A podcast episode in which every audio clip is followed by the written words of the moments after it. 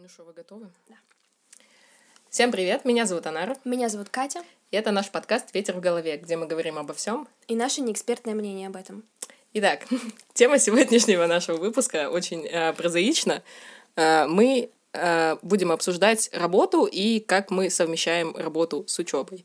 И начнем, наверное, с того, что мы расскажем вообще, как мы живем, что мы делаем, чем мы занимаемся. Катя, прошу вас. Спасибо, Анара. Новости ведем на Россию один. Я Катя. э, Я учусь в университете промышленных технологий и дизайна города Санкт-Петербург э, по специальности менеджмент в сфере маркетинга.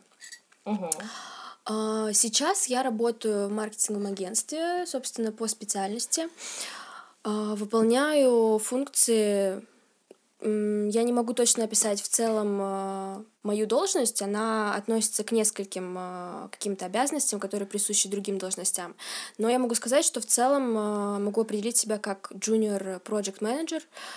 Вот. В целом все, работаю я уже около года, и сейчас нахожусь, учусь на четвертом курсе и скоро заканчиваю университет. Катя тут почти убила меня до начала записи, вот, поэтому я немного странно звучу. А, Я тоже учусь в промышленных технологиях и дизайна. Мы, собственно, там с Катей познакомились. Я учусь на специальности, которая называется прикладная информатика в дизайне. Звучит захватывающе на самом деле очень тоскливо. Вы делаете чмошные сайты и еще более чмошные базы данных.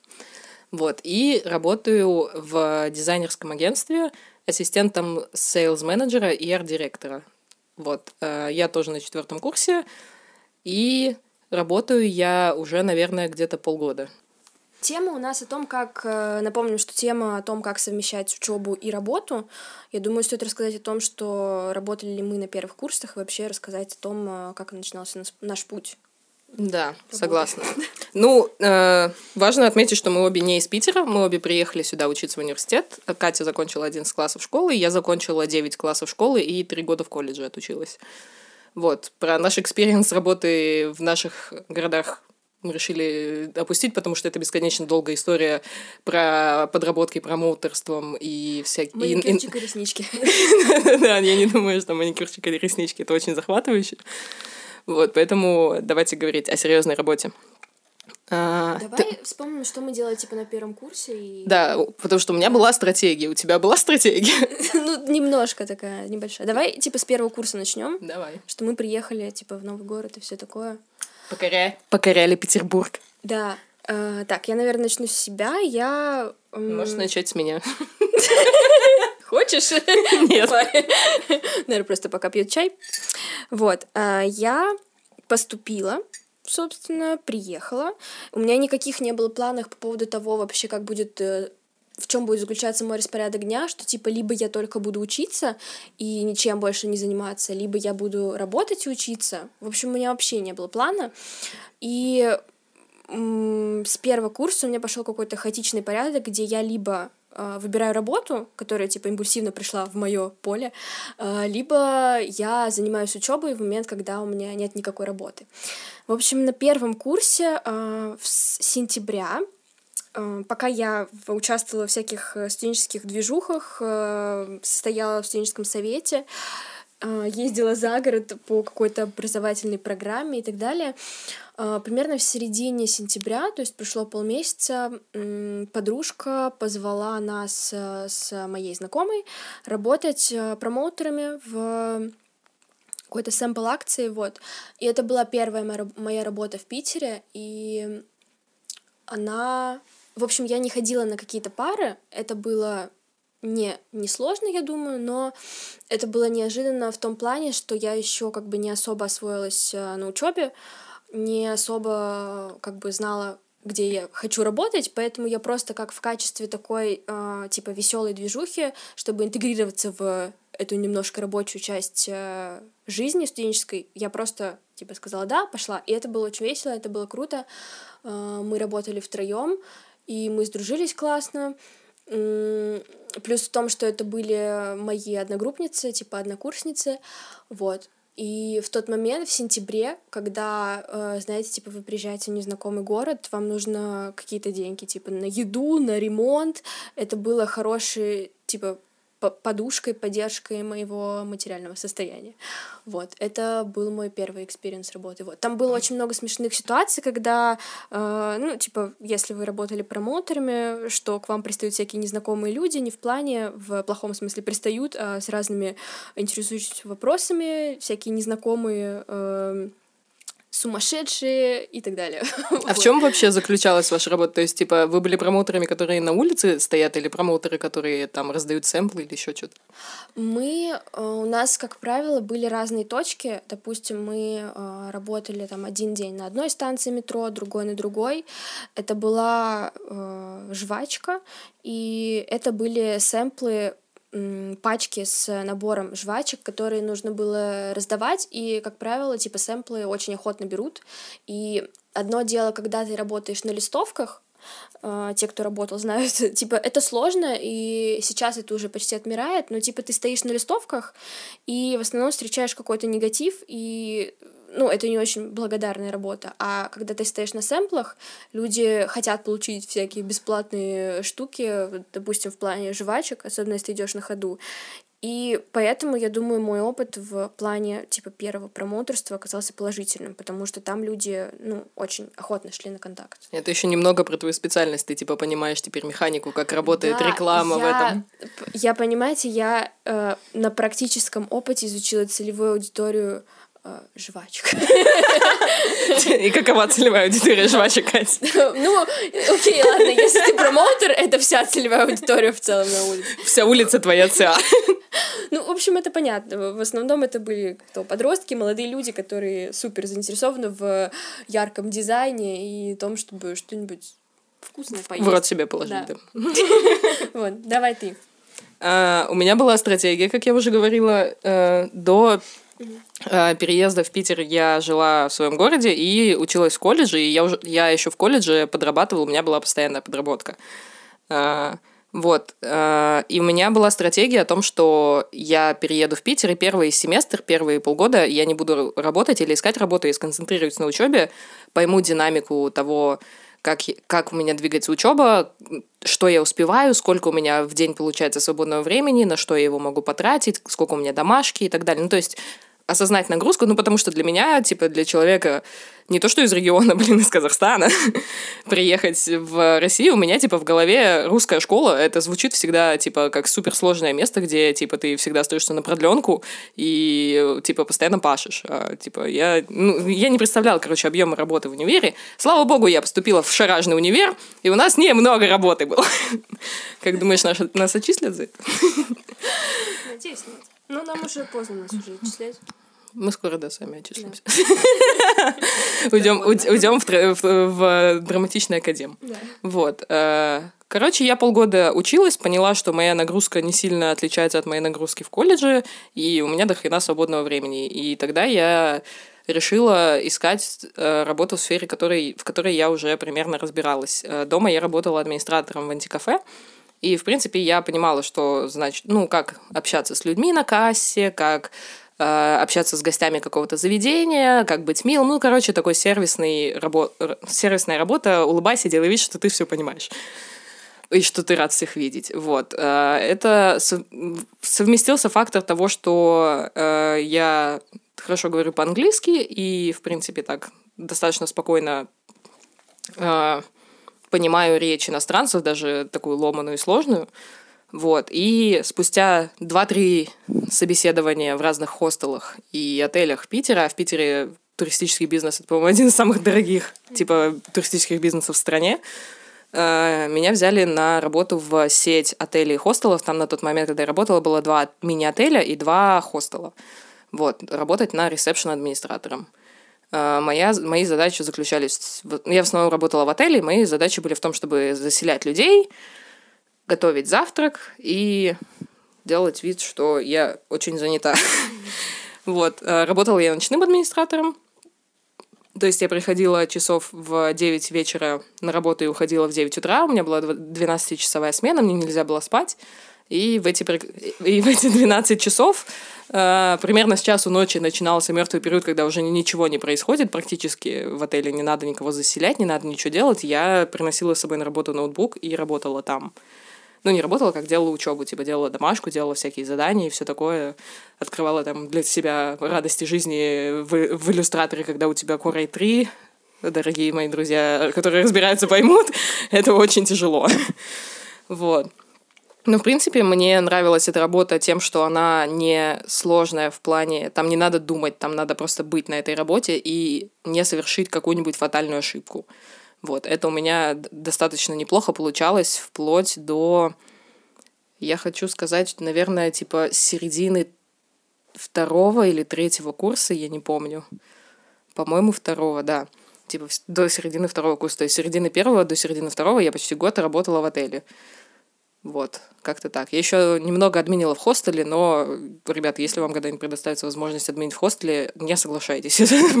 Тебя это самое, это очень неблагодарно. Это вот как, это как вот в отеле работать, это как раздавать жвачки, а, а работать в хостеле, это как раздавать листовки. Тебя там никто не уважает, и типа, и тебя в говно никто не ставит. Вот, поэтому как бы да. Но, в принципе, мне было там прикольно, э, потому что там была еда, и можно было тырить еду, а я была очень бедным студентом. Вот, и я приносила, да, я приносила всякие вафли с завтраков, я не скажу, что я украла пару пачек молока, но они минуснулись после моей смены, так скажем.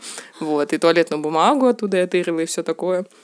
И очень удобно было, когда воду в общежитии отключали горячую, я там ходила в душ, потому что там была горячая вода. В дорогих таких ваннах. Короче, было классно. В целом было весело.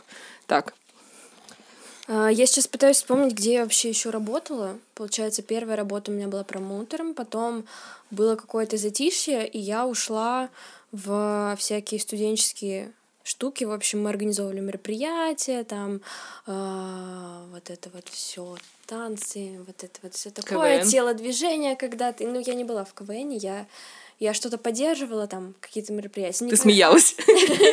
Нет, я даже не смеялась. Настолько плохо Да, простите. А, я, по-моему, в общем, я помогала в организации мероприятий, всяких выездах в студенческом совете, и в целом тогда это было немножко работой неоплачиваемой. И если рассказать про учебу немножко, то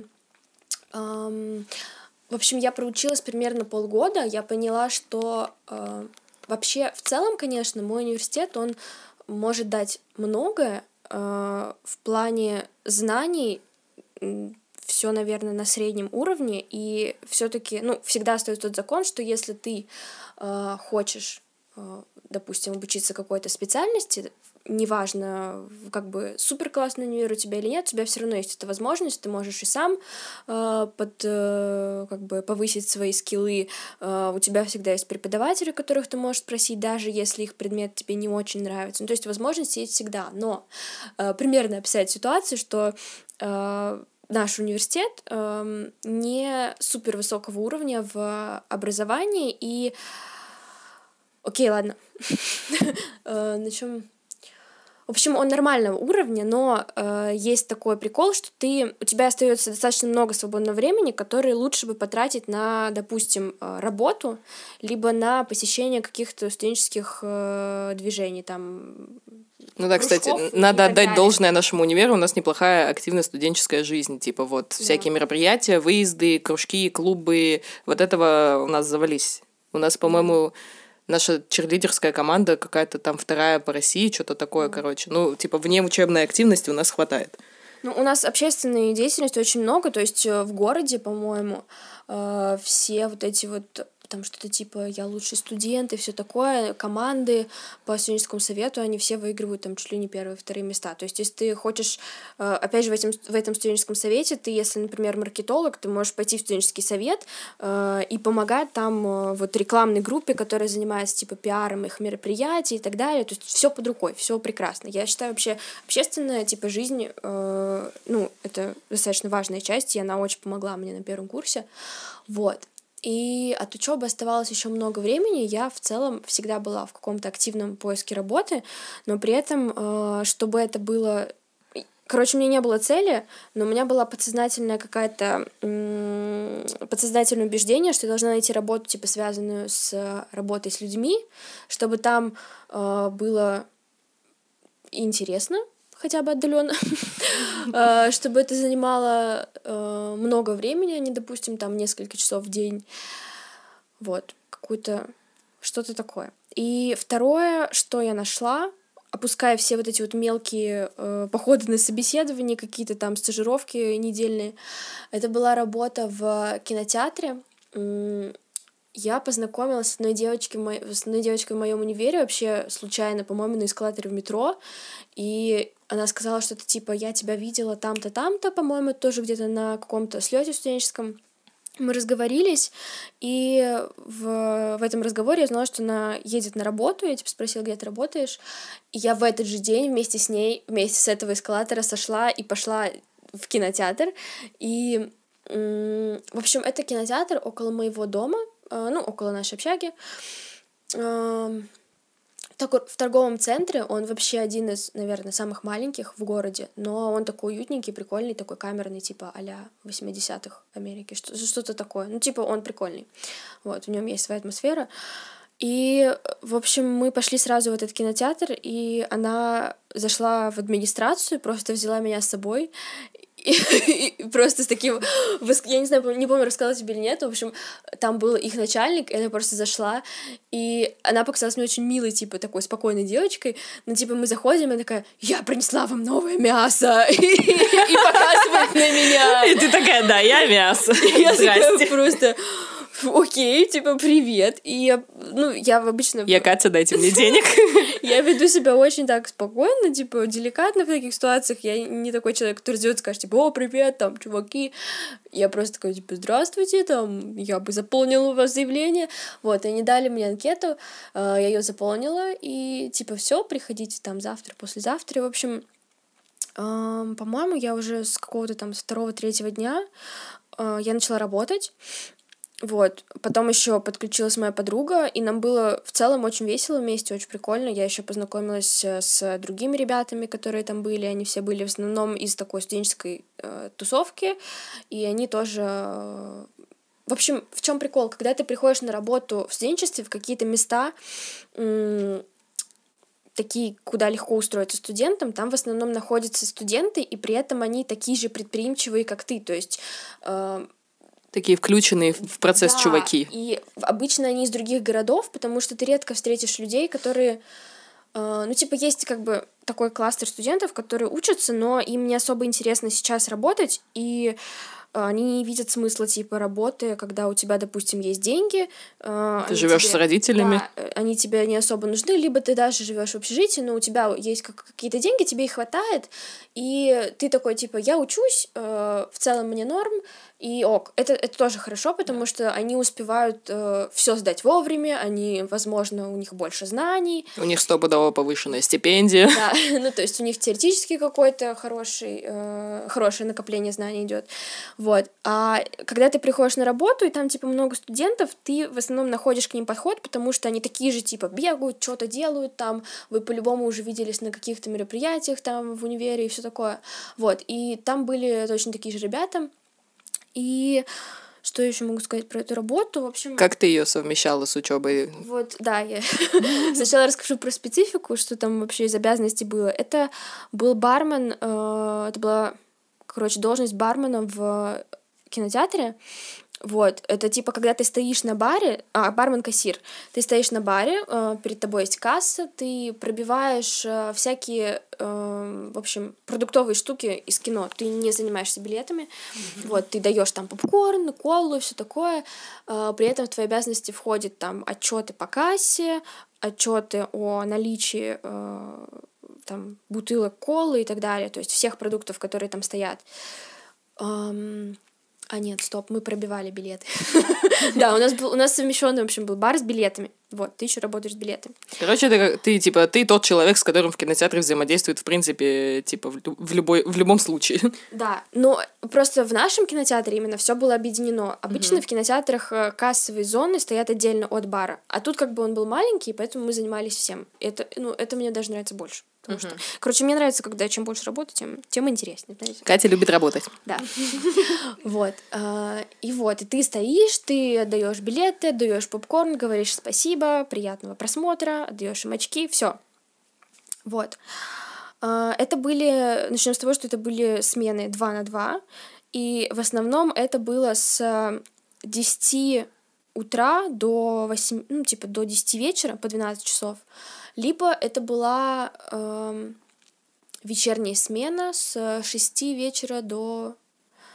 Нет, с 4 вечера до двух ночи. Короче, вот что-то такое. Типа, либо ты работаешь утром и днем, либо ты работаешь вечером и ночью. Вот. У меня была учеба каждый день, но, э, в общем, я как-то переносила либо я сдавала задания, либо я просто получалось так, что я приходила на пару, которую я пропустила на следующую неделю, потому что график 2 на 2, он типа постоянно такой меняется. Uh-huh. Вот. Ну, это было сложно, потому что у меня на многих, типа, очень много было пропусков, но я потом в целом их как-то закрыла. Вот, ты просто сдаешь задание, ты находишься, ну, постоянном, типа, в коннекшене с преподом, ты пытаешься, как бы, всеми силами все равно как-то посещать эти пары. И, ну, это было норм. Мне кажется, важно подчеркнуть, что, типа, если вы студенты, вы хотите работать, очень важно подойти в начале, допустим, семестра ко всем своим преподавателям и сказать, типа, здравствуйте, вот меня так-то зовут, я вот с такой-то группы, и я работаю, типа, можно не вдаваться в подробности, где вы работаете, потому что некоторые преподаватели ценят только тех студентов, которые работают там по специальности. А, типа, ну, на втором, на первом курсе вас не возьмут никуда по специальности. Иногда не ценят никаких, так что... Ну да, ну то есть надо как-то деликатно подойти и, ну, по возможности с преподавателями договориться, сказать, вот, я не буду, возможно, посещать все ваши пары, но если можно, я вам там на почту скину задания или там где можно почитать вашу методичку по лекциям. Ну, то есть как-то, чтобы преподаватель хотя бы, типа, показать ему, что вы понимаете, что ваша работа влияет на вашу учебу, и вы как-то переживаете об этом, потому что если вы просто на шару не будете приходить в универ, типа, вы просто вы, будете выглядеть как чувак, который валяется дома, типа, и бездельничает. А преподы таких не любят. Просто, опять же, я что сейчас вспомнила, в общем, э, есть универы, э, которых который ты даже, ну, как бы час академически не можешь пропустить. Ты вообще не можешь, да. как бы, пары пропустить. У тебя э, есть карточки, не знаю, или что там, что там у вас есть у людей, которых нельзя у проф- пропускать. профсоюзов так. Да, да, что, допустим, там вот у меня подруга учится в Академии прокуратуры, там, допустим, нужно даже записку заранее приносить, что ты не посещаешь, там, или потом отчитываться какими-то, ну, документами настоящими, какими-то справками. Вот, есть такие, там как бы без вариантов. Ты учишься, и, ну, либо ты работаешь вне учебное время. А есть такие, куда ты, ну, как бы как наш, например, универ, где ты можешь, ну, пропускать много достаточно для студента, который да. находится на первом или на втором курсе. Очного это, отделения. Да, и это много, правда. Но при этом у тебя есть возможность как бы это все договориться, потому что в таких университетах обычно относятся более лояльно и более как-то, ну, не так строго. В общем, у нас не строгий университет. Вот. Да, ну, на, ну, как бы, типа, никто не, нету как бы никакого правила о том, что не, можно да. не посещать пары, но многие преподаватели у нас очень лояльные, но, опять же, это все зависит от преподавателя. У меня, например, есть одна дамочка, которая ведет у меня как раз дисциплину, связанную с базами данных, она э, я как сейчас помню, 1 сентября нас всех собрали на кафедре, и она сказала, я не люблю троечников и всех, кто работает. Если вы работаете, идите, переводитесь на вечерку, на заочку, нечего вам делать, работать и учиться на очке. И я прям в тот момент поняла, что мы с ней не подружимся. Вот, еще не стоит опускать тот момент, что э, если универ лояльный, и ты можешь не ходить, не значит, что как бы с тебя не будет спроса, наоборот, да. если ты пропускаешь, с тебя больше спроса, ну, это, наверное, логично, вот, и тебя будут, ну, надо готовиться к тому, что тебя будут, с тебя будут больше спрашивать, тебя будет меньше плюсов, ты будешь такой, типа, а враг народа, но Немножко. это все нормально, если ты спокойно, как бы, к этому подойдешь, все объяснишь и так далее. И еще что, вот, у меня еще есть э, подруга, которая учится в СПБГУ, то есть это, ну, угу. типа лучший универ в стране почти. В городе. После, ну, в городе. И в городе, и в стране тоже. После МГУ, типа, он, я думаю, он ну, считается. Ну, да, вот я тоже ставила да. МГУ в начало, ну, да. конечно, да. Вот, и она, у нее есть возможность пропускать, и то есть она и работает, она и постоянно в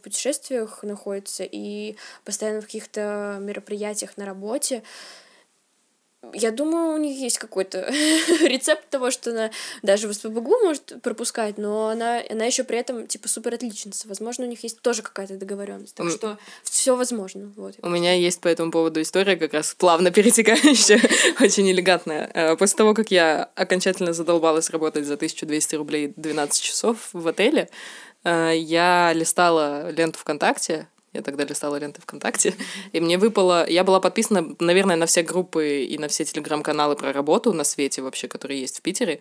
А, и мне выпала очередная запись, что ищется стажер СММщик. Тогда вообще только начиналась вся эта движуха, что вот типа СММщик как отдельная должность вообще в компаниях. Тогда этим занималась, типа, занимались только, ну, рекламные маркетинговые агентства, и как бы все. То есть, типа, в штате не было принято иметь СММщика ни в каких компаниях. Давай скажем, какой-то год был. Я не помню. Это, наверное, был 17-й год. Да, наверное, где-то вот в 17 году все начали нанимать себе СММщиков, и я увидела запись о типа о стажировке СММщика. И я такая... И там была Google форма, которую надо было... Не, вообще, вообще надо, наверное, уточнить, что это была какая-то новая компания, которая еще не совсем была, ну, как бы... Они не совсем да, понимали, да. что реально нужен СММщик, а в целом СММщики уже ну, давно нанимались, но они такие не очень прошаренные, короче, были в этом моменте. Вот, а тогда все начали шарить за СММ, тогда все прочитали «Пиши, сокращай», и, короче, все, все прониклись окончательно всем этим процессом. Мне было 19 лет, я увидела запись о работе и подумала, хочу другую работу. Вот, там там была Google форма, э, мне очень понравилось, там надо было э, встав, э, вставить ссылку на э, свою любимую группу ВКонтакте и написать, почему она твоя любимая. Я вставила на какую-то группу, типа, в которой выкладывают какое-то концептуальное кино и молодых художников, и я написала, почему она мне нравится, потому что можно ее листать, читать эти короткие подписи к постам и делать вид, что ты дохрена образованный и разбираешься в искусстве. В общем, меня пригласили на стажировку. Все из-за паблика. Все из-за паблика, я думаю, да. Uh, вот. А, там было тестовое задание. После тестового задания там надо было написать пару постов и картинки сделать к ним для группы ВКонтакте. Uh, вот, после тестового задания меня пригласили на стажировку. Мы стажировались группой 5 человек в течение месяца. У нас там был, короче, контент-план, у, кажд... у каждого, да, было, были свои задачи, короче, и все такое. В общем, я месяц работала на двух работах, по сути, то есть я стажировалась на СММе и еще работала в отеле, потому что мне нужны были деньги. И еще на учебу ездила. Это был вообще самый жесткий месяц. Это вот был апрель вот 17 -го года, по-моему, или 18 -го. Uh, у меня абсолютно не было денег, я была очень уставшая. То есть, представляете, я ездила с утра в универ, uh, приезжала там часа в три домой, спала три часа, потом ехала на собрание на СММную тусовку вот эту, типа мы обсуждали там посты и все такое до 9 вечера, и потом в 9 вечера я ехала на смену в отель. Вот, сидела там 12 часов, не спала, а потом обратно в универ. Короче, спала там по 3-4 часа в сутки, это был полный вынос мозга, я вообще не, не понимаю, как я это делала. Вот. Э, но в итоге меня взяли на СММную работу, я благополучно распрощалась с отелем, пожелала там всем удачи, сказала, поднимите зарплату тем, кто остался. Вот, и э, я в итоге стала работать на курсах, на образовательных курсах, которые на тот момент готовили ребят к ЕГЭ и Олимпиадам. Вот, сейчас курсы разрослись, они еще теперь готовят к ОГЭ и, по-моему, к поступлению в какие-то определенные вузы. То есть там, э, например, те, кто поступают в медицинские вузы, они их там тренируют там на, по всяким базовым штукам, типа анатомии и всем таким штукам.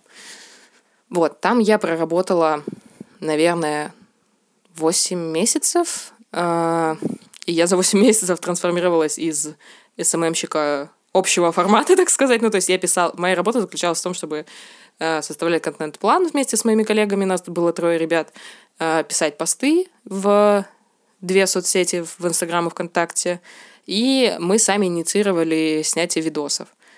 Вот, потому что у меня была камера, штатив, и мне хотелось что-то снимать, и мы хотели очень веселиться.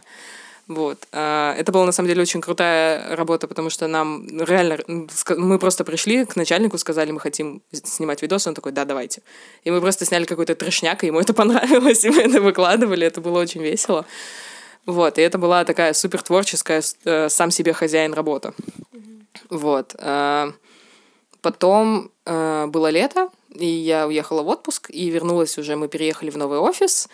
У нас было очень много преподавателей новых, очень много новых учеников, э, и, по сути, в СММ-отделе осталась я и еще один мальчик. Он у нас писал посты ВКонтакте, я писала посты в Инстаграм и еще занималась видеопродакшеном.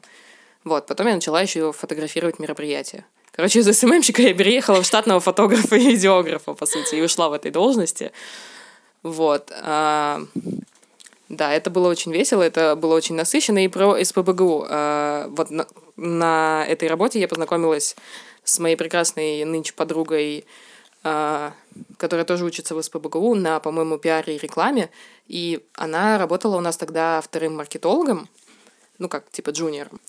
Мы с ней там познакомились, и она в какой-то момент начала работать за первого нашего маркетолога, потому что он был супер занят тем, что он вообще был таргетологом, на самом деле. Там странная была немного организация. Вот, короче, но она зашивалась как проклятая. Она работала, типа, 7 дней в неделю, типа, спала, спала очень мало, и, типа, и постоянно была на работе, и практически не ходила в универ. Ну, то есть мы с ней тогда вообще не ходили в универ.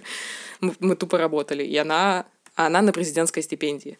То есть, если э, президентская стипендия работает таким образом, что если ты не закрываешь хоть одну сессию, ты слетаешь с президентской стипендии и должен выплатить все деньги, которые тебе заплатили за твою учебу. А то есть она учится в СПБГУ. То есть тогда на третьем курсе она бы влетела ну, на, на миллион точно, если не более. Она была на целевом или... Да, да, да вот. Ну, это, это только с целевым направлением такое действует.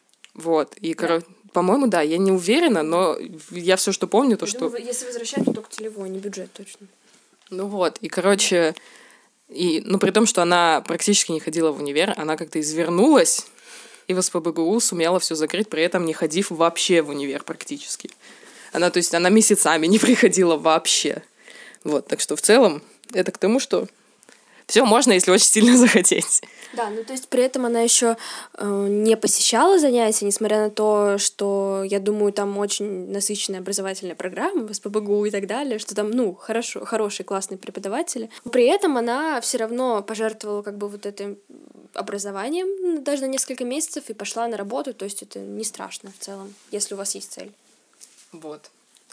Что ты делала после, после кинотеатра? Дальше была, я, наверное, была уже на втором, да, я все еще была на втором курсе. я, в общем, э, как я ушла с кинотеатра? У меня тогда была цель э, купить себе ноутбук, знаете. Мечта. Да, э, вот. И это был мой первый ноутбук, несмотря на то, что это был семнадцатый год. У меня был первый, да, у меня был тогда только первый ноутбук. Вот. Можно сайд-ноут про то, что Катя купила себе сначала мятного цвета ноутбук, потом, потом поработала на нем два дня и поменяла его на черный. я расскажу еще, пожалуйста, историю про ноутбук в конце этой истории.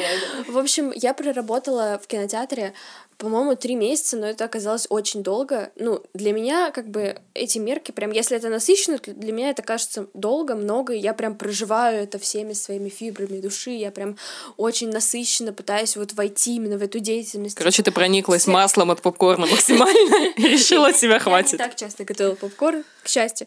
Вот. Я, в общем, поработала, там за этот момент уже сменилась текучесть, была очень быстрая, потому что, ну, очень насыщенная, я не знаю, как, как можно описать текучесть, в общем, она была. Ну, в общем, короче, ты, ты познакомилась с большим количеством людей. Да, и у нас постоянно они сменялись, и была проблема в том, что ты как бы вроде был в классном коллективе, а потом у тебя уже образовался не очень классный коллектив, вот. Э, ну, я как бы не сказать, что он был не супер, но такой, средненький. Вот, и мне это как-то начинало напрягать, а для меня важно, скорее всего, работать в более хорошем коллективе, где ты приходишь, как бы, и ты можешь, ну, как бы даже энергетически взаимодействовать на нормальном, э, хорошем уровне.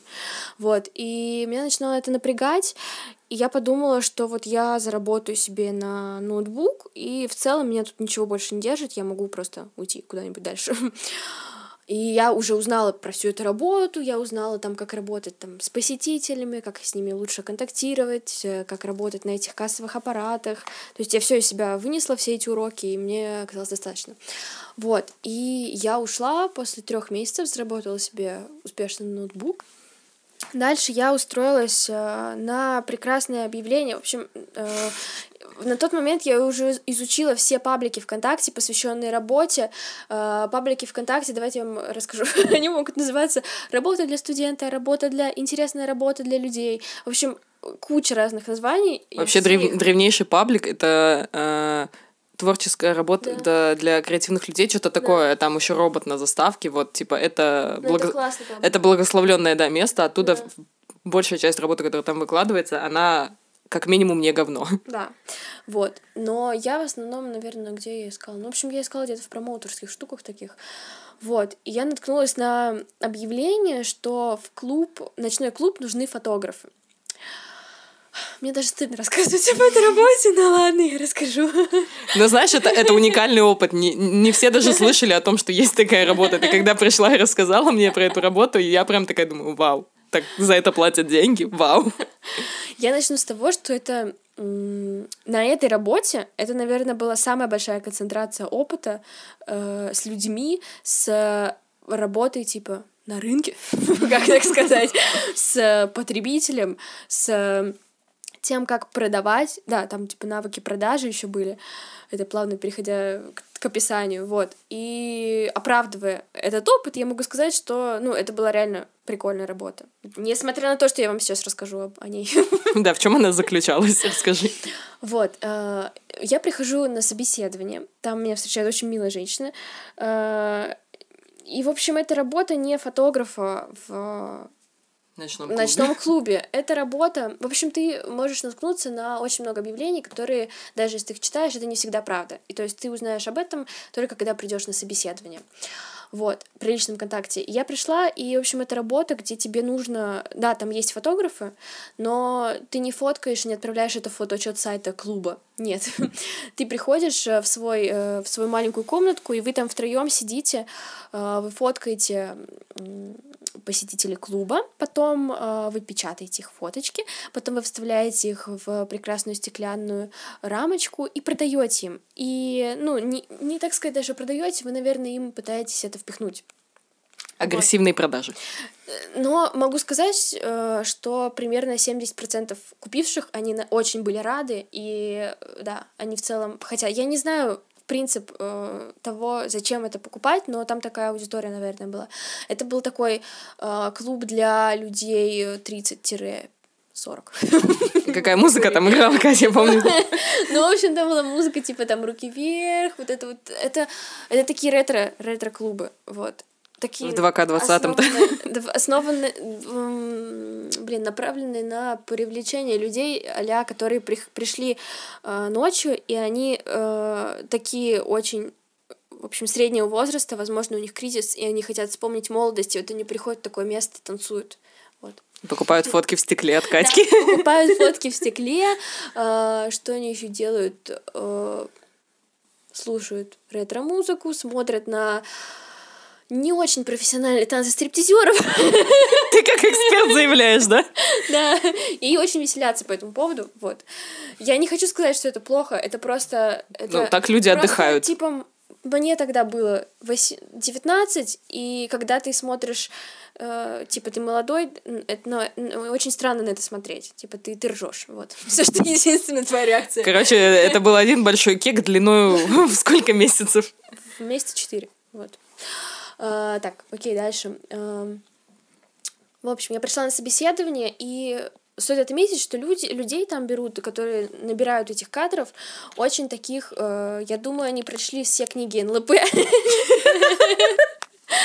И они очень такие, знаете, они они пытаются, ну, они берут тебя в поле доверия твое, что вот они такие классные, и несмотря на то, что это странная работа, что у тебя есть возможность классно заработать, и при этом э, ты будешь в клубе, в движухе, и что не стоит как бы сразу отступать, стоит попробовать, что это лучше, чем ну, промоутер и все такое. То есть они такими какими А потом ФСБшник подходит тебе сзади такой, ставит тебе чип на шею и программирует тебя уже напрямую. И у тебя вспышка уже из шеи работает.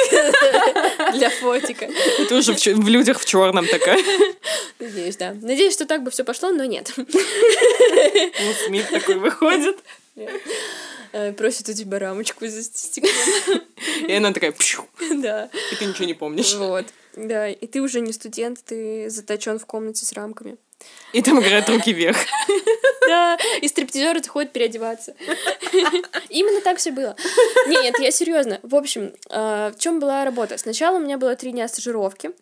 Я прихожу, э, я прихожу, в общем, я прихожу. Они там, я тоже там. Это не там, это тут. Там это не тут.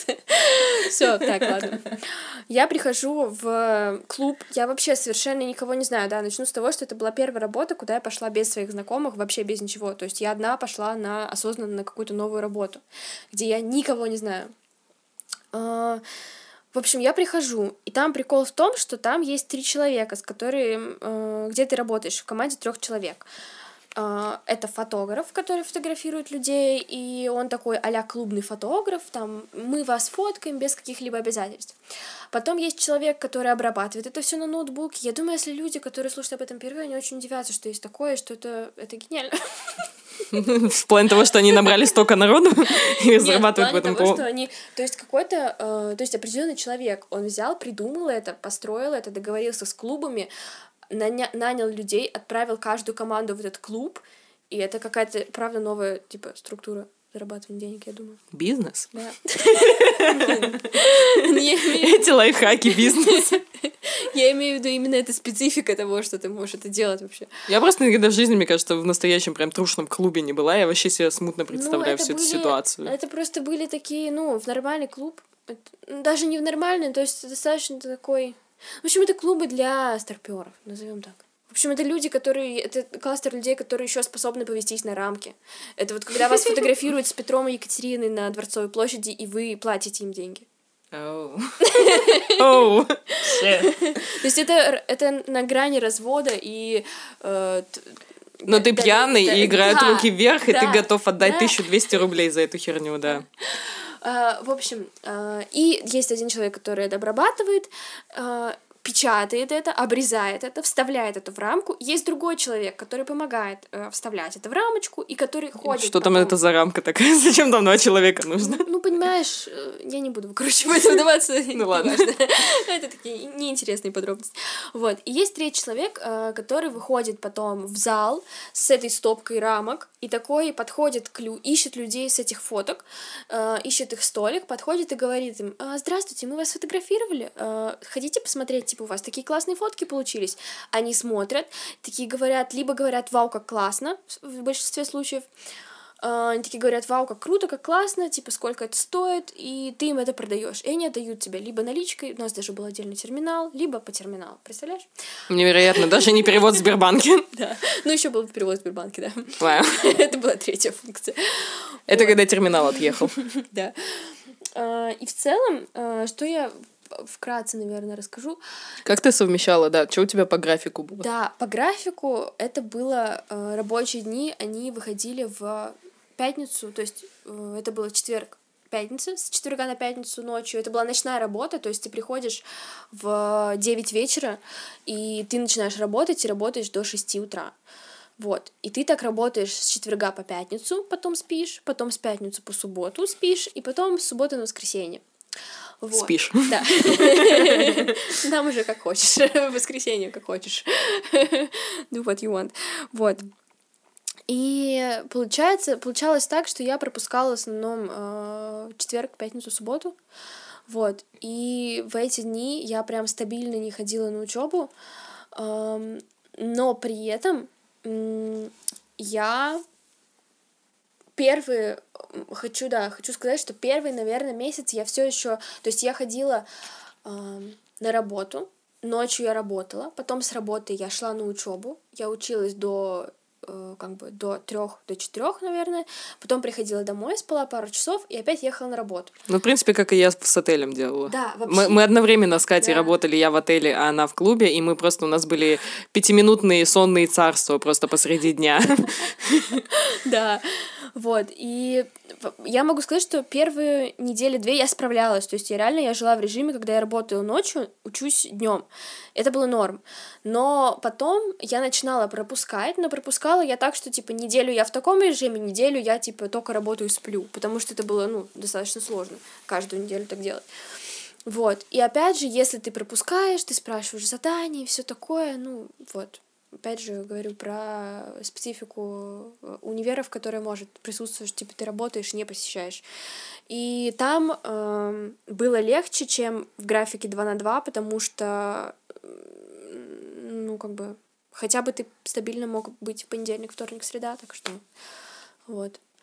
В целом, опять же, проблема в том только то, что сдать это все вовремя, договориться с преподавателями. Я, мне кажется, что я сейчас везде буду рассказывать одни и те же проблемы просто. Ну, в принципе, потому что проблема одна и та же — закрыть сессию. Да, а нет, еще проблема ночной работы в том, что, да, ты... Хочется спать бы, очень сильно. У тебя есть возможность посетить универ, ты прям даже физически можешь в основном большинстве случаев, но ты очень хочешь спать, и у тебя всегда есть дилемма э, идти на учебу и быть разбитым, супер разбитым на все успеть, либо у тебя есть такой соблазн пойти домой и прям вот душевно так поспать хорошо. Прям сладенько поспать так да. днем. А еще, а еще плюс работа ночной. В общем, если э, бывает такое, что, например, в какой-то день там либо у вас отменяют пары, либо ты уже это сделал, либо у тебя там э, в субботу нет по расписанию пар, либо в пятницу, либо в четверг, и ты идешь с утра, ты едешь домой, и ты видишь, как все идут на работу, да. а ты едешь с работы, и ты просто так счастлив.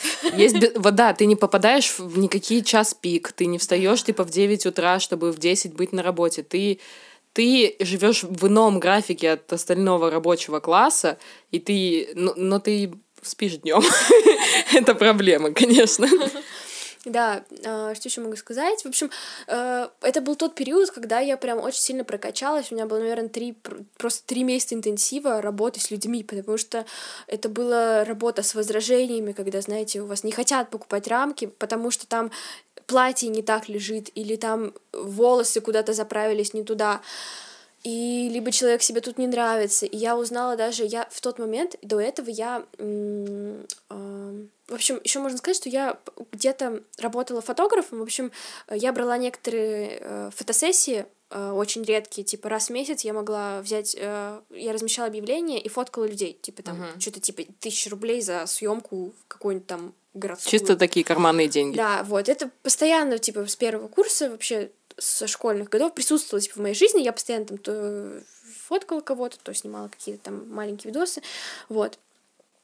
И там до этого, то есть я не могла особо отличить, э, когда человек, ну то есть за человека подумать, понравилась ли ему эта фотка бы или нет.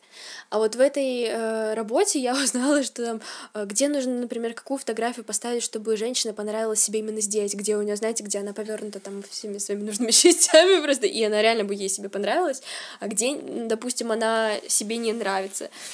Вот, чтобы там э, определенные люди, например, женщины, если у тебя есть фотка, где мужчины хорошо смотрятся, или где женщины хорошо смотрятся, ты, Выбирай, конечно, где выбираешь, женщины. где женщины, потому что женщины решают, купят они эту рамку для, ну, как бы, э, в, в паре или нет.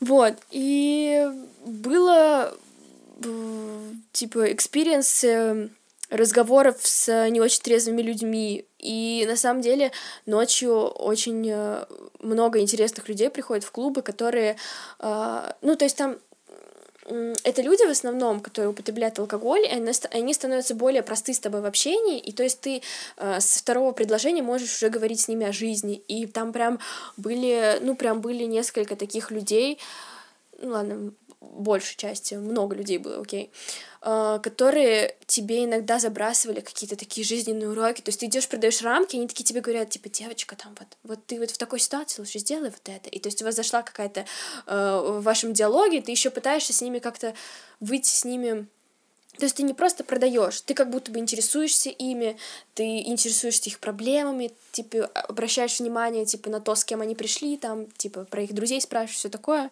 вот. И это была такая передача э, уроков жизненных жизненных от всяких взрослых людей, вот. Но это было как будто ты перманентно с бабушкой тусуешься ну, немножко. Да. Их надо фильтровать, типа, это в основном была какая-то чушь, но иногда это было полезно. Ну, то есть там, допустим, встречался какой-нибудь э, э, там, не знаю, руководитель рекламного отдела какой-то компании, и он тут, тут случайно зашел со своими друзьями. Потанцевать под руки вверх. Да, потанцевать, но они какие-то, типа, старые, он более такой молодой, ну, типа, он с ними пошел и все такое, и, ну, были реально интересные люди, люди, с кем можно было прям поговорить. Вот. А, потом, что было еще? Были странные ситуации, из которых надо было выходить. Были, опять же, а, я училась в этот момент, как работать в команде, потому что от всех трех человек, типа, это зависело, типа, что и как. Успешность Вообще, работы. Да, успешность. Вот. Э, с всякими там начальниками, руководителей, которые нас а наставляли, рассказывали нам, что да как лучше. Вот, собственно, все пока Катя вспоминает, где она еще после этого работала, э, хочу подметить, что на моей СММной работе было очень прекрасно. Я бесконечно была благодарна Вселенной, что я нашла эту работу, потому что это был абсолютно гибкий график. То есть я работала, когда я могла, я работала, когда я хотела. В принципе, я могла ходить в универ без ущерба для э, работы. Вот, но из-за того, что это была очень э, самодостаточная работа. То есть обычно, когда ты э, на низких позициях, с которых, в принципе, все начинающие специалисты начинают, вот, э, обычно у тебя всегда есть один или даже несколько руководителей, которые тебя наставляют, которые контролируют твою работу, которые фильтруют твои действия и твою загруженность. Вот. А там я, по сути, была в какой-то момент, типа, одним из двух людей в целом отделе и отвечала за свою часть этого отдела. То есть я была сама себе начальник в какой-то момент, особенно когда я делала видео, потому что только я во всей компании знала, как делать видео, как монтировать и все остальное. Вот, и это, с одной стороны, было очень круто, потому что, типа, творческая свобода и все остальное — но, с другой стороны, очень тяжело, потому что нету никакой э, такой критики от специалистов, от профессионалов. Мне вот этого очень не хватало, потому что я не такой человек, который, типа, сможет сделать какую-то... Ну, смонтировать, допустим, какое-то видео и сказать, оно охеренное, потому что я так его смонтировал. Мне нужно, чтобы два-три человека посмотрели со стороны, и я бы послушала их мнение, и, возможно, их советы и рекомендации. Вот, а поскольку Uh, у меня из коллег был, было очень много молодых ребят, которые не разбирались особо в этом а, особо такой критики я никогда не получала. И мне вот ее немного не хватало на этой работе. Но было очень круто, что я могла вообще самостоятельно организовывать свое время. Это не значит, что я продуктивно его организовывала. Я монтировала в три часа ночи как-то видео. Да, еще я думаю, э, стоит сказать, что мы, наверное, не очень много говорим об учебе, но при этом это компенсирует то, что мы в основном просто рассказали про работу, как ту работу, которую на которую ты можешь пойти, когда ты на учебе, то есть когда, когда ты, ты не специалист, да, когда, когда ты... ты ничего не умеешь по сути. И, то есть в основном она не постоянная, не у нее нет какого-то супер строгого нормированного графика, и она может быть интересной, да. Ты ее как-то можешь совмещать. Э, думаю, теперь можно рассказать, как мы попали туда, где мы сейчас. Вот. Ты готова поделиться своим experience ом? На самом деле, очень много моих э, коллег в университете, моих э, однокурсников, одногруппников э, спрашивают меня вопрос, это какой-то вообще колышущий вселенную вопрос, как ты попала на работу в агентство, и это проще, чем кажется. это супер проще, чем кажется. Вот, и Катя, по-моему, да, Катя первая из нас попала в агентство, и Прошу вас. Давай тогда мы сначала расскажем, как мы попали, а потом, как мы уже работали. Ну да. Да. Логично. Окей. Так, эм, это был третий курс, то есть я уже ушла от э, вот этой ночной работы в клубе, потому что мне, ну, супер, это уже надоело. В общем, я в основном ухожу с работы тогда, когда эм, у меня пропадает какой-то интерес особый, и я должна, ну, то есть мне главное, важно быть постоянно заинтересованной, и мне становится скучно, я думаю, многим, в общем, это знакомо, э, становится скучно, когда пропадает э, какой-то запал, и ты уже все узнал на этой работе. Вот, я постоянно, ну, как бы вырастала из этих работ, я не могу оставаться на одном месте, когда у меня нет э, постоянно каких-то вбросов. В общем, мне нужно быть всегда такой подвижный, типа, чтобы у тебя постоянно что-то было новое. Вот, я ушла с работы в клубе, у меня было, наверное, ну, несколько месяцев, когда были какие-то мелкие подработки, но не было основной работы, и на момент того, что я была на третьем курсе, я привыкла уже не быть только на учебе, постоянно работать. И ну, типа, у меня было переживание, что, допустим, вот столько-то месяцев я не работаю, мне нужно найти работу и все такое. И то есть какой-то был постоянно... И денег мало. Да, и постоянно было какое-то, ну, просто с того пути, что когда, ну, как бы у тебя есть два пути, да, опять же, либо ты учишься, либо ты учишься и работаешь. И когда ты уже вошел в путь учебы и работы, у тебя постоянно потом есть такая какая-то в периферии штука, что вот тебе вот это время нужно куда-то деть, и нужно как-то эффективно еще, ведь на этом времени ты еще можешь как-то заработать, что-то новое узнать. Вот. И да, я искала потом дальше работы какие-то, э, прошла где-то стажировку летом, и осенью на третьем курсе я устроилась на, стажировку, от которой я узнала от а, своего знакомого об этой компании. Это было это маркетинговое агентство, то есть это уже было полностью по моей специальности. Я отправила письмо, вот, меня пригласили на стажировку, я пришла абсолютно, ну, я... То есть они набирали прям стажеров, они об этом открыто написали где-то? Так, скажу так. Или ты навязалась им? Они, они не набирали стажеров, то есть там у них на сайте, если ты хочешь стать частью их команды, ты просто отправляешь письмо, и никогда, ну, насколько я помню, за историю Инстаграма, блин, Инстаграма, агентства, э, ну, как бы за историю существования соцсетей, которых, когда я их читала и так далее, не было такого, что, допустим, там мы ищем стажеров, приходите к нам, пишите на почту и все такое. То есть те, кто хочет, они просто пишут и просто приходят. Мы... И за то время, когда я работала, у нас тоже не было таких объявлений, типа мы ищем стажеров. Вот. Это в основном э, письма, которые приходят на почту. Вот. И меня взяли на стажировку, и просто бывают такие периоды, когда даже если ты напишешь в агентство, допустим, у них есть, э, у них какой-то период, э, допустим, новогодний, когда у них уже закончились все э, проекты, и мне нужна, не нужна какая-то дополнительная помощь, и тебе просто скажут, типа, там, спасибо, но попозже, либо там нет, потому что у них нет тебе работы, для тебя работы сейчас. Я попала как раз в тот момент, когда готовили несколько проектов, и прям очень нужны были стажеры. Вот, я пришла, рассказала о себе, опять же скажу, что я вообще, ну, не знала никого, и оттуда об этом агентстве я узнала за неделю, наверное, до того, как я пошла на собеседование. Вот.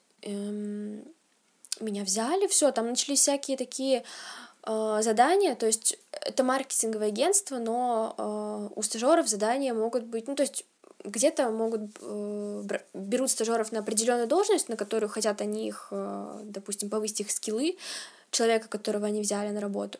Либо ты просто стажер, и ты помогаешь всем, и ты делаешь все. И второй вариант не знаю, наверное, потому что я пошла по этим стопам, мне кажется, более интересный, потому что ты можешь из кучи разных вообще, ты можешь взаимодействовать с разными проектами, с разными сотрудниками, ты делаешь всякую абсолютно работу от того, чтобы отвести какие-то там, э, не знаю, 10-килограммовые шторы на какое-то мероприятие, до того, что тебе нужно написать пост там и, ну, реально сделать визуал какой-нибудь. Был какой-то день, когда Катя сказала мне, что она полдня потратила на то, чтобы поехать на другой конец города и купить 2 килограмма блесток. Я подумала, я не знала, что блестки продаются по килограммам. Это, опять же, это специфика работы в рекламе и маркетинге. То есть ты, э, ты работаешь, да, в этих сферах, но могут придумать такую просто штуку, которая ну, то есть абсолютно все можно придумать в маркетинге, абсолютно все угодно можно, нужно покупать для этой, этих идей и так далее. То есть ты взаимодействуешь вообще абсолютно с разными профессиями. Вот, и Вообще, про стажировку я могу говорить очень долго, потому что, не знаю, мне кажется, нам с Анарой надо уже открывать курс по тому, как проходить стажировки. И как про- про- успешно проходить собеседование, да? Да, и как, типа, вести себя в этот момент в разных абсолютно ситуациях.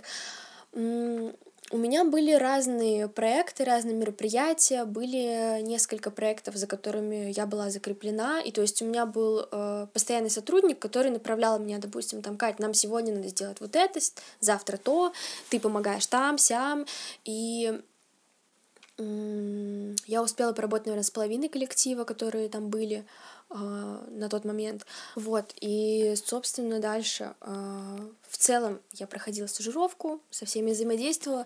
Главное, что я могу сказать про то, как проходить стажировки, это я, наверное, а, уяснила в самую последнюю вообще э, неделю этого всего месяца, ты должен вообще просто, если ты идешь стажироваться, ты должен забыть о своих каких-нибудь э, интересах, увлечениях на этот месяц и постараться вот максимально эффективно выложиться, потому что у тебя будет шанс только, ну, как бы на этот промежуток времени, только один шанс, и ты должен прям все свои усилия, ну, то есть, если ты хочешь эффективно, круто пройти стажировку, ты должен все направить на, на это. Вот. И в последнюю неделю я поняла, что на это ушло, ну, реально достаточно много времени. То есть у меня не было э, какой-то... У меня не было каких-то целей, например, э, что вот я пройду стажировку, я научусь тому-то, тому-то. Я хотела просто, в общем, в целом понять, как работает маркетинг и маркетинговое агентство. И э, отмечу то, что это агентство, оно занимается вообще полным, может заниматься полным циклом сопровождения. Э, туда входит и пиар, и организа- организация ивентов, маркетинговое продвижение, какие-то рестораны, консалтинг, то есть там вообще почти все услуги маркетинга, вот. И что я вынесла из этой стажировки, что нужно постараться познакомиться как можно с большим количеством сотрудников, потому что э, все люди, которые находятся как бы в компании, они все работают в каком-то комплексе, и каждый из них, когда ты уйдешь со стажировки, должен оставить какой-то, ну, ты ну, должен составить о тебе какое-то впечатление, и, допустим, э, не знаю, поболеть как-то за тебя, когда ты Запомнить тебя. Да, закончишь стажировку, и они скажут, типа, блин, реально, вот этот, ну, как бы, этот человек, который пришел, он был классный, давай там, И они потом возьмем. будут всех стажеров сравнивать с тобой, а ты такая звездочка у них в голове уже. Да, можно надеяться на это. Вот, и нужно и э, постараться как бы показать, что тебе это очень важно.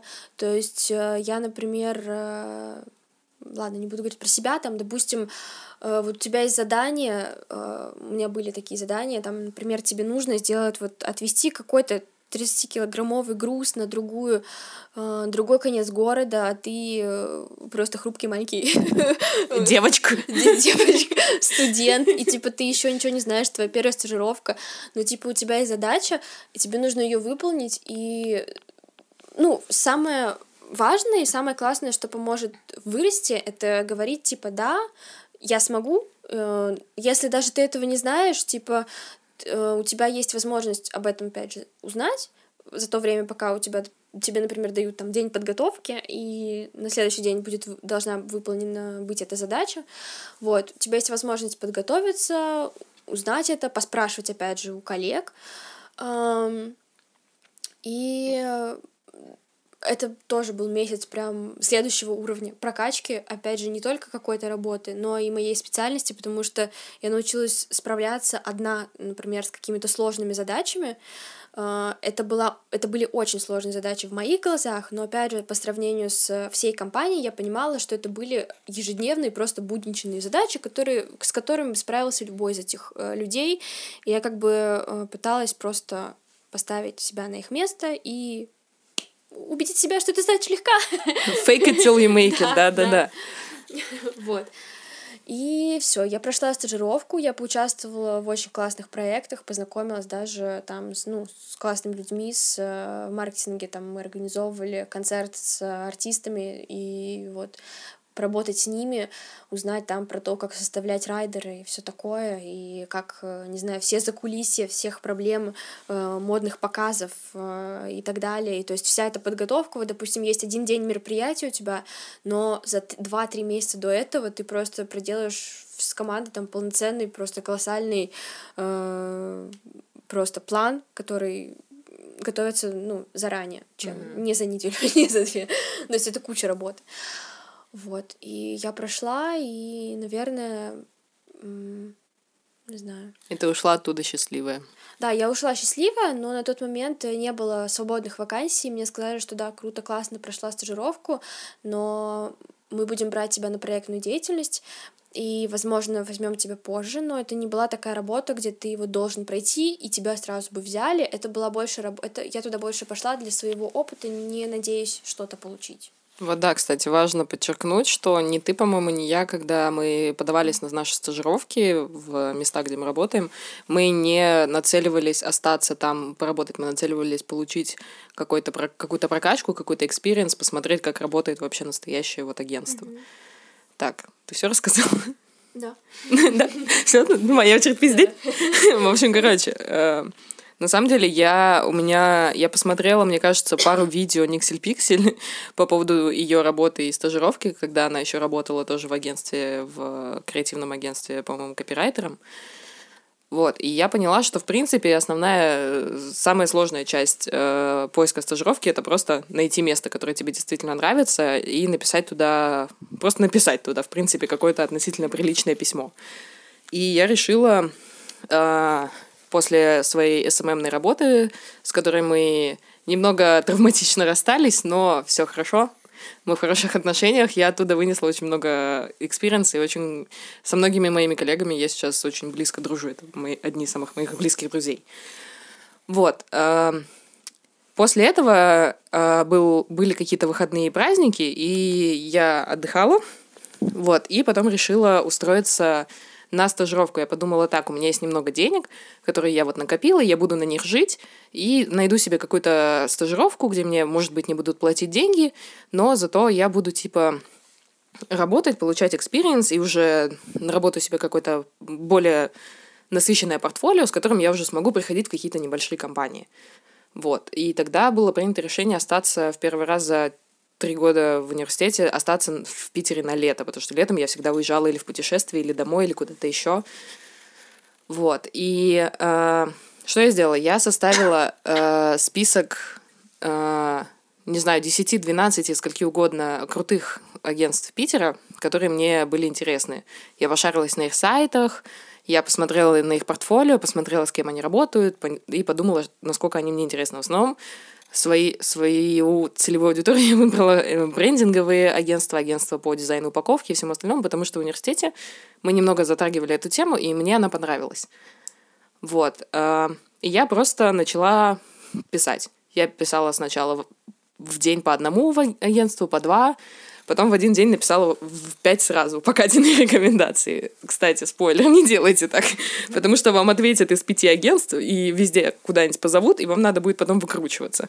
Если вы хорошо выкручиваетесь, то да, но я не очень хорошо выкручиваюсь, мне приходилось очень сложно составлять ответы, что типа э, была странная ситуация, что типа я написала «Привет, я хочу у вас работать», они говорят «Да, давайте приходите к нам работать», и я пишу «А нет, извините, я уже не хочу». Было очень странно. Но в итоге я э, попала в брендинговое агентство, которое мне супер понравилось еще с сайта, потому что там был очаровательно уморительный копирайтинг на всем сайте. Он был такой э, очень уютный, что ли, там все тексты были такие милые, и все проекты были очень яркие, очень насыщенные, очень интересные. И я подумала, что это то, как я хотела бы работать, это то, что я хотела бы назвать типа своей работой. Вот, и я пришла на собеседование, э, поговорила с э, начальницей компании, и это было самое интересное собеседование за мою жизнь, потому что э, оно длилось час, мы посмотрели мое портфолио, мы, профессиональные дизайнеры раскритиковали все мои работы в моем портфолио, объяснили, что не так. Ты мне этого не рассказывал. Ну, я потом уже это поняла просто. Э, профессиональные дизайнеры раскритиковали все работы в моем портфолио, объяснили, что не так, объяснили, где что, и почему, где что и почему я не так сделала. И в конце мне сказали, что, ну, к сожалению, у вас недостаточно клевое портфолио, чтобы мы вот наняли вас на работу, типа как дизайнера. И я, ну, я тотали поняла все, я как бы была готова, в принципе, к отказам в поисках э, стажировки, и, ну, я улыбнулась, сказала, да, хорошо, без проблем. И я помню, как сейчас моя начальница сказала, э, вы расстроились? И я говорю, да нет, не особо. Она такая, ну если хотите, вы можете у нас просто побыть, по, типа, бесплатно. И я говорю, ну, если вам, не, типа, если вы не против, я бы, да, хотела посидеть, поработать, повыполнять какие-то мелкие задачи. Она такая, ну да, приходите тогда завтра. И вот так я попала на стажировку, которая длилась получается, два месяца, чуть меньше двух месяцев. Э, летом я, ну, как на работу, с 10 до 7 приходила каждый день э, в офис, смотрела, как профессиональные дизайнеры делают профессиональные проекты, делала какие-то супер маленькие поручения по каким-то супер маленьким проектам, типа э, из разряда подвинь текст вот там, сделай вот тут. Но я научилась много, много чего делать, чего я не умела делать, в том числе работать на маке. Мне, в, принципе, в принципе, я никогда не работала на маке, а тут мне дали, причем стационарник, и я, у меня вообще был вынос мозга окончательный. Я узнала, что это такое работать, в принципе, в, офис, в офисе, потому что до этого у меня все работы были с каким-то вообще невероятным графиком, а тут просто вот с 10 до 7. И после 7 тебе никто не ответит ни на какие твои просьбы, потому что все уехали домой. Вот, и это было очень круто. Я много чего узнала, нахваталась всяких прикольных словечек, поняла вообще все свои ошибки во всех своих работах в портфолио, поняла, как я не ужасна и как я могла вообще делать это портфолио. Вот, и э, к сентябрю 2019 года я закончила стажировку, и у меня начался четвертый курс. Вот, и тогда я думала э, начать учебу и потихоньку начать уже рассылать свое обновленное портфолио по каким-то агентствам, чтобы еще проходить стажировки на фоне учебы. Вот. Хочу продолжить по поводу стажировки. Эм, я учила, ой, я стажировалась в сентябре, октябре и немножко ноябре месяце. Вот, там первые числа. И я тогда училась, но я училась на третьем курсе, я уже наловчилась э, со всеми договариваться, как бы. Жонглировать с преподавателями.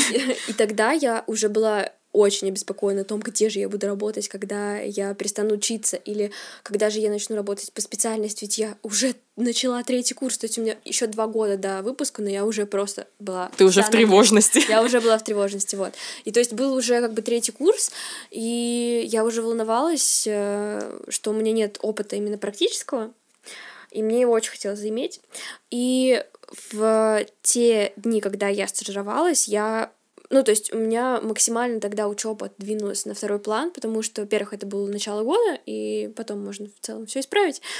Вот, но я хотела как можно больше узнать, и если у меня был, э, допустим, вариант поучаствовать в каком-то мероприятии глобальном, куда нужно уложить, положить много времени твоего жизненного, либо мне пойти обычно на пары, я, конечно же, выбирала первый вариант, я все свое время посвящала мероприятию, и я жертвовала много учебой, но при этом я знала, что это намного лучше, круче, эффективнее, и что ну, там мне намного интереснее, вот.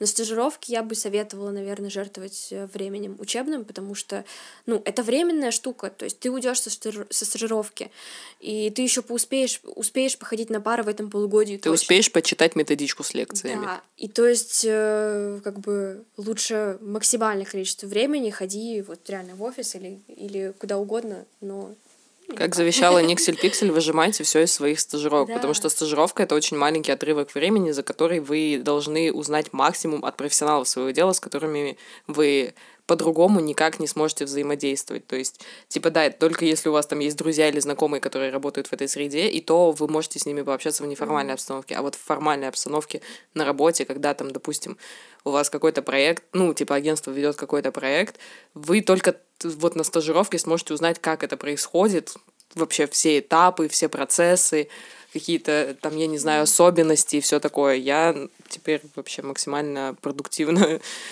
пытаюсь проводить время на работе, потому что типа вся информация важна.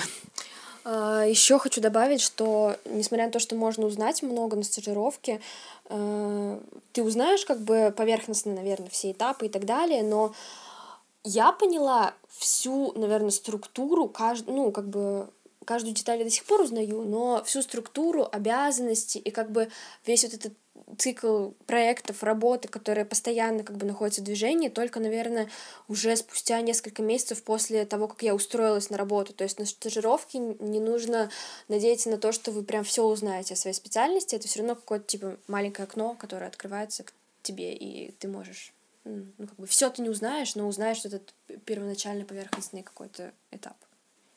Вот, вот. И, и как ты попала на свою работу? Прошло полгода. С, в ноябре я закончила. Прошел э, ноябрь половина, декабрь, январь, февраль, март. Вот, прошло, да, А потом был пять да? месяцев. Да. Нет, потом был апрель. Блин, Катя, я думала, я тебя обманула. Нет. Вот. И за это время э, я уделила время учебе, могу сказать, эм, без угрызения совести, потому что в тот момент я, правда, занялась учебой, я подумала, что я, в принципе, достаточно поработала, уже сходила на стажировку, и можно как-то немножко сбавить обороты и постараться и наверстать все в теоретическом плане. Вот, и я походила на учебу, потом э, я снова поняла, что как бы ходить только на учебу это не для меня, я где-то еще подрабатывала, но это было так несерьезно.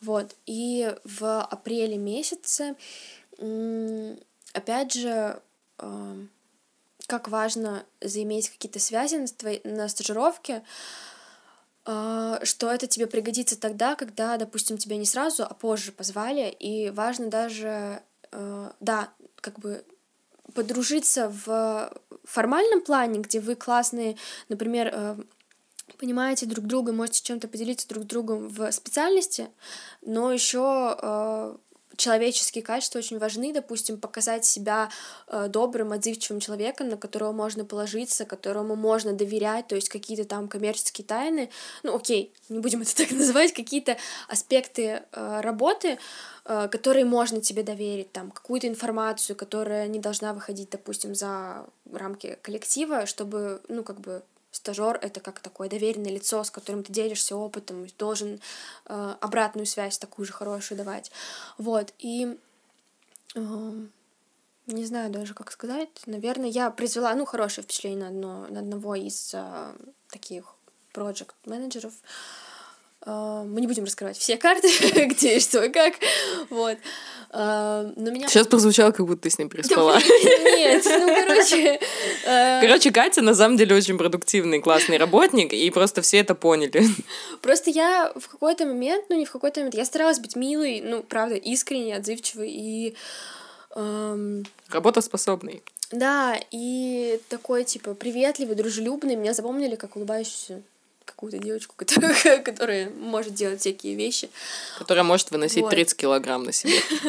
Да, и одному из соучредителю понадобился ассистент на проект, то есть возросло количество проектов, и меня позвали как помощника, то есть на абсолютно стартовой позиции, потому что я, правда, я нахожусь на третьем курсе, у меня была всего одна стажировка, и как бы у меня есть возможность еще кучу всего узнать, но я знаю все на, ну, не на достаточно, наверное, практическом таком, ну, не все, в общем, я знаю.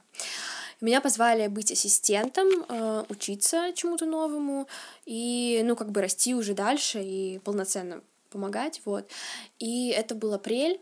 Я, наверное, проработ проработала около трех-четырех месяцев именно как ассистент, то есть я помогала по проектам, узнала, как вести проекты, как сотрудничать, ну, с заказчиками, с ними вообще коммуницировать, как в команде работать. Вот именно на... после того, как меня взяли на стажировку, я уже прям углубленно вообще понимала обязанности каждого, понимала. И тут помогло то, что я проходила стажировку, потому что на стажировке ты, даже если у тебя есть какие-то задания, Uh, у меня была такая позиция, что несмотря на то, что даже у меня есть уже какой-то типа список заданий, я всегда хочу новое и хочу типа быть заинтересованным человеком, спрашивать постоянно типа что и чем помочь, как бы у меня был uh, такая а наставница моей стажировке, которая, ну, правда, мне помогала, делилась советами, что и как лучше в какой ситуации поступить.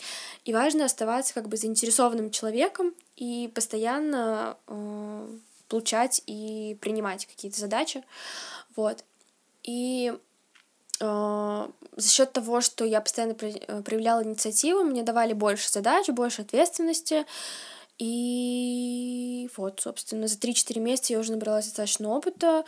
И опять же, я пришла к стратегии стажировки, я пропускала Ну, как пропускала? Я э, убирала из своего расписания лекции, которые я знала... Стратегически да, выкидывала. Да, э, э, просто логистически устанавливала себе расписание, где я могу пропустить, правда, лекции, которые, ну, я могу прочитать, либо я могу взять задание, либо, ну, то есть эффективнее, если я пойду и поработаю по специальности, серьезно. Чем сходишь на тоскливую лекцию по патентно-лицензионной работе, которая не имеет отношения особо к работе. Просто seriously, вот. И так обстояла моя учеба, но могу сказать, что первые полгода я работала прям в таком э, более лайтовом режиме, наверное, потому что я все-таки оставила учебу, и у меня было три наверное, три дня, когда я ходила на все пары. Я ходила с утра до обеда, и с обеда до вечера я работала в офисе, а остальные два дня я работала полноценно. И, то есть у меня был, была такая все равно разделение очень четкое. Вот, но с момента, наверное, следующего семестра я решила, что я не знаю, кстати, я забыла, как я к этому пришла, когда начала... А, смотрите. Лайфхаки. Апрель, вот с апреля. Э, я поработала... Настало лето, в общем, июль, когда ты уже все сдал, сессия в июне прошла, наступает июль. И нужно работать, ну, как бы нужно работать полный день, потому что учебы нет. Я начала с июля работать полный день, это было непривычно. Все тоже сначала не понимали, почему я весь день нахожусь в офисе. И у меня получилось, э, у меня образовался еще какой-то пласт э, свободного времени, когда меня нужно загружать задачами. Вот, и я начинала больше брать задач. Еще я узнала о какой-то вообще другой сфере, которой я до этого не была причастна. И после того, как лето прошло, и начало, начался сентябрь, было очень странно уходить бы опять в режим, когда ты работаешь, отрезаешь, отрезаешь у себя половину рабочего времени. Я подумала, что это уже, это уже как бы четвертый курс, и я могу и хочу э, работать как бы почти полный день. И я просто уже там, вот на четвертом курсе, я основательно договорилась со всеми преподавателями, то есть я подошла и провела с ним беседу, сказала, что типа я работаю по специальности, пожалуйста, там я могу брать его задания, могу написать вам статью, то есть может быть разное большое количество выходов, ты можешь написать статью, дополнительные курсовые, исследовательскую работу, не знаю, тесты какие-нибудь сдать. Сделать, опять же, что-то для универа, в чем он нуждается. Да, да разработать какую-нибудь там, не знаю, проект разработать, э, допустим, э, помочь в разработке проекта, еще, в общем, очень много, большое количество вариантов. Вот, и там кстати, я... кстати, лайфхак. Подмечайте молодых преподавателей, которые метят в какие-нибудь научные штуки, типа они хотят от старшего преподавателя стать каким-нибудь доцентом. Чтобы им стать, им надо несколько, несколько студентов э, курировать по каким-нибудь научным исследованиям, чтобы их фамилия там мелькала. Вот их вы цепляете, они вам понадобятся. Вот, и Тут я уже, можно сказать, закон пропускала пары, несмотря на то, что это очное отделение. То есть некоторые преподаватели могут сказать, э, почему вы тогда на очном переводитесь на заочный и работаете себе полный Вообще день. имеет полное право, да. Да, и это правда. Но э, опять же, можно спокойно всегда договориться и найти даже на такого преподавателя пути отступления, опять же, э, какой-нибудь плюсик сделать статьи. То есть они вообще не против, они только за. И тут уже была больше свобода, я э, честно делала задание, э, все как бы отправляла и чувствовала себя более спокойной, потому что я не просто пропускаю пары, я уже предупредила всех, и там были такие э, пары, где, которые ты реально можешь, ну, как-то отдаленно изучить, потом прийти просто на итоговую какую-то тест или, ну, опять же, там, не знаю, итоговые какие-то работы. Вот, и э, после лета уже осенью прошло очень много проектов. Там уже был такой второй этап, э, когда я еще больше повысила свой скилл, потому что когда ты работаешь полный день, ты просто уже со всеми наравне. И чтобы быть наравне с людьми, которые несколько лет работают в этой сфере, а ты студент, ты должен работать в 2-3 раза больше, чем они, и уделять больше времени, чем, чем они. То есть я рассматривала, ну, я работала над проектами, допустим, когда я уже приду с работы, и у меня уже есть какая-то учеба, мне надо сделать, но я еще делаю работу там до 12 ночи, я что-то доделываю, чтобы завтра быть подготовленной еще и к завтрашнему дню. Вот, то есть, э, ну, вкладываться намного больше. Вот, в целом все, и я работаю до сих пор. А, после ну, как бы летом, когда я работала полный день, меня уже взяли еще официально на офис-менеджера, и то есть э, параллельно я выполняю ответственность офис-менеджера и такого junior project менеджера, вот. Но офис-менеджер, э, я могу сказать, что у него немного обязанностей, это можно все уместить в несколько дней, месяца, которые... Ну, офис-менеджер тоже зависит от компании, от объема компании, количества работников и так далее захватывающе. У меня немного э, иная история в том плане, что э, Кате без, без, бессусветно повезло. Она и учится на специальности, которая интересна, и работает на специальности, которая интересна. Я учусь на специальности, которая наполовину мне интересна, наполовину воротит меня немного от нее, но как бы переводиться на четвертом курсе я не вижу особо смысла. Мне проще доучиться. Вот. И работаю я не напрямую э, в той сфере, в которой я хотела бы работать, но это не значит, что я не обожаю свою работу.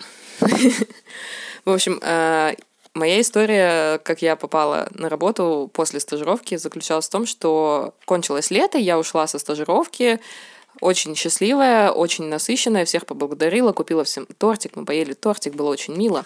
Да, я, я тоже так сделала, я забыла об этом сказать. Вот да, на самом деле... Главное, хорошо попрощаться на стажировке, даже если тебя не взяли. Да, типа надо... Выск... Ну, то есть, э, когда компания берет вас на стажировку, на самом деле, это больше вдаряет по компании, потому что надо тратить время и силы работников, оплачиваемых, которым платят деньги, за то, на то, чтобы тебе объяснить, тебе, идиоту, студенту, объяснить, что делать и как делать, и когда делать. То есть это на самом деле может казаться, что стажер это типа бесплатные работники, на самом деле это блин, платная трата времени сотрудников как, в какие-то моменты. И надо быть безумно благодарным каждой компании, которая вообще захочет э, вас взять на стажировку и что-то вам объяснить, и что-то вам показать, и, и как-то вас подтянуть. Вот. В общем, такая насыщенная, подтянутая и узнавшая, что такое припресс, я пришла в сентябрь. А, вот. И началась учеба плавненько. А, остатки лета я там две недели, по-моему, не работала. Я просто решила чуть-чуть отдохнуть. И после первой недели сентября у меня был единственный выходной, у меня по четвергам не было пар, и я отсыпалась в четверг, потому что у меня режим съехал. И у меня зазвонил телефон, и я увидела там имя э, хозяйки агентства. Хозяйка. Ну, наверное, да, наверное, это можно назвать хозяйкой агентства, в котором я стажировалась. Я взяла трубку, и она мне сказала, что она ищет личного ассистента. Вот. И а, она сказала, что она понимает, что у меня а, немного другая направленность в плане того, что я хот- хотела бы быть дизайнером, но а, она считает, считает, что я бы подошла на эту должность ассистента, и что, в принципе, я могу быть каким-то супер-супер младшим дизайнером в, ну, по, по необходимости. Я, естественно, была полна энтузиазма, согласилась и э, пришла в начале следующей недели на работу. Вот.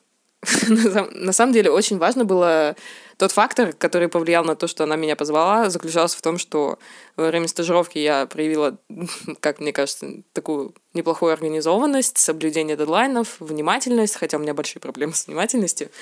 И я подчеркнула какие-то свои основные черты, которые не имеют прямого отношения к дизайну, но которые помогли мне как бы стать неплохим кандидатом для работы ассистента. То есть это то, что я знаю английский, это то, что я работала в SMM, и я знаю, как, как, в принципе, что работает в социальных сетях. Я почти прочитала «Пиши, сокращай», вот, и умею писать какие-то приличные тексты и на русском, и на английском. И, в принципе, молодая и полна энергии. Вот, и по этим качествам меня позвали работать ассистентом, и на самом деле очень круто, что э, мои, мои, мое начальство понимает, что я учусь в научном отделении и позволяет мне э, совмещать учебу и работу в балансированном для меня состоянии. То есть я, как и Катя, выбрала в своем расписании дисциплины или, или какие-то пары конкретные в какие-то дни, на которые я не ходила, потому что не было смысла на них ходить. Лучше бы я сходила на работу. И таким образом у меня выходило от двух до трех полных рабочих дней в неделю, в зависимости от расписания. И вот, и я ходила на работу. Ну, то есть я, для меня вполне нормально э, полдня пробыть в универе и потом полдня приехать поработать там часов пять на работе. И, в принципе, я успеваю закрыть все свои задачи. Бывают, конечно, огромные, которые, с которыми я ковыряюсь, но я тоже иногда позволяю себе поработать после рабочего времени, но не так, чтобы это прям меня истощает энергетически. И у меня всегда есть опция за свой счет, конечно, но взять выходной целый день и провести его в университете. И я так делаю, я думаю, я так сделаю для своего следующего экзамена, потому что он там очень запарный, и он пройдет, и он стопудово растянется на весь день. Поэтому, да, вот. И даже несмотря на то, что я не работаю как младший дизайнер, я работаю как, именно как ассистент, очень часто мне перепадают какие-то маленькие дизайнерские задачки, типа сделать какие-то визитки, или сделать какой-нибудь мокапчик, или поискать какие-то референсы и мудборды. Обожаю собирать мудборды. Если, если вам нужен мудборд, напишите мне, я соберу вам бесподобный мудборд. Вот. И на самом деле я супер тащусь от работы, потому что я могу видеть весь процесс работы дизайн агентства, я вижу, как проходят проекты, я вижу, какие есть этапы, вижу, какие проблемы могут быть, вижу, какие... Ну, то есть это невероятный, на самом деле, experience, и я вот до сих пор работаю и не нарадуюсь. Вот. И моя учеба не сильно страдает. Она страдает в основном из-за того, что я ленюшка немножко. Вот. Думаю, это все, что мы могли рассказать про совмещение учебы с работой. Основные штуки это всегда предупреждать своих преподавателей по возможности, что вы работаете, договаривайтесь с ними.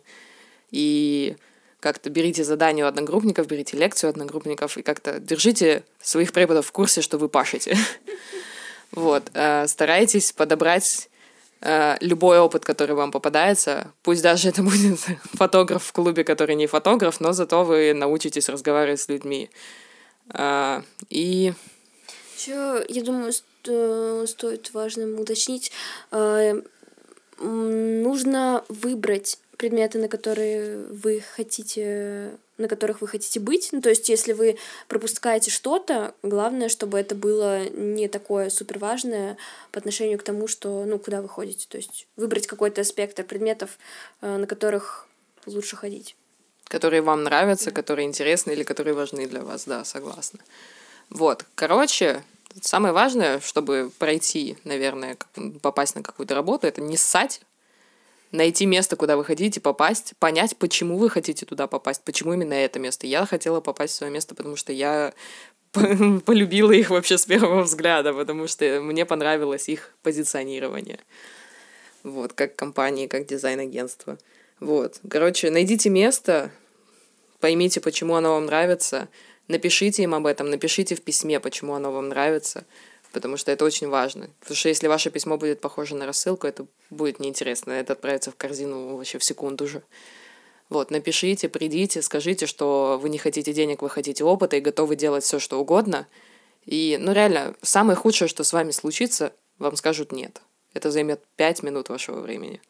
Вот, короче, желаем всем успехов, не ссыте, пишите в агентство, пишите в продакшены, пишите, блин, людям, на которых вы хотите работать говорите им, что, им, что вы их любите, и делайте все, что, все, что от вас зависит, э, чтобы поразить их своим трудолюбием, своим энтузиазмом. Даже если вы ничего не умеете, трудолюбие ценится везде.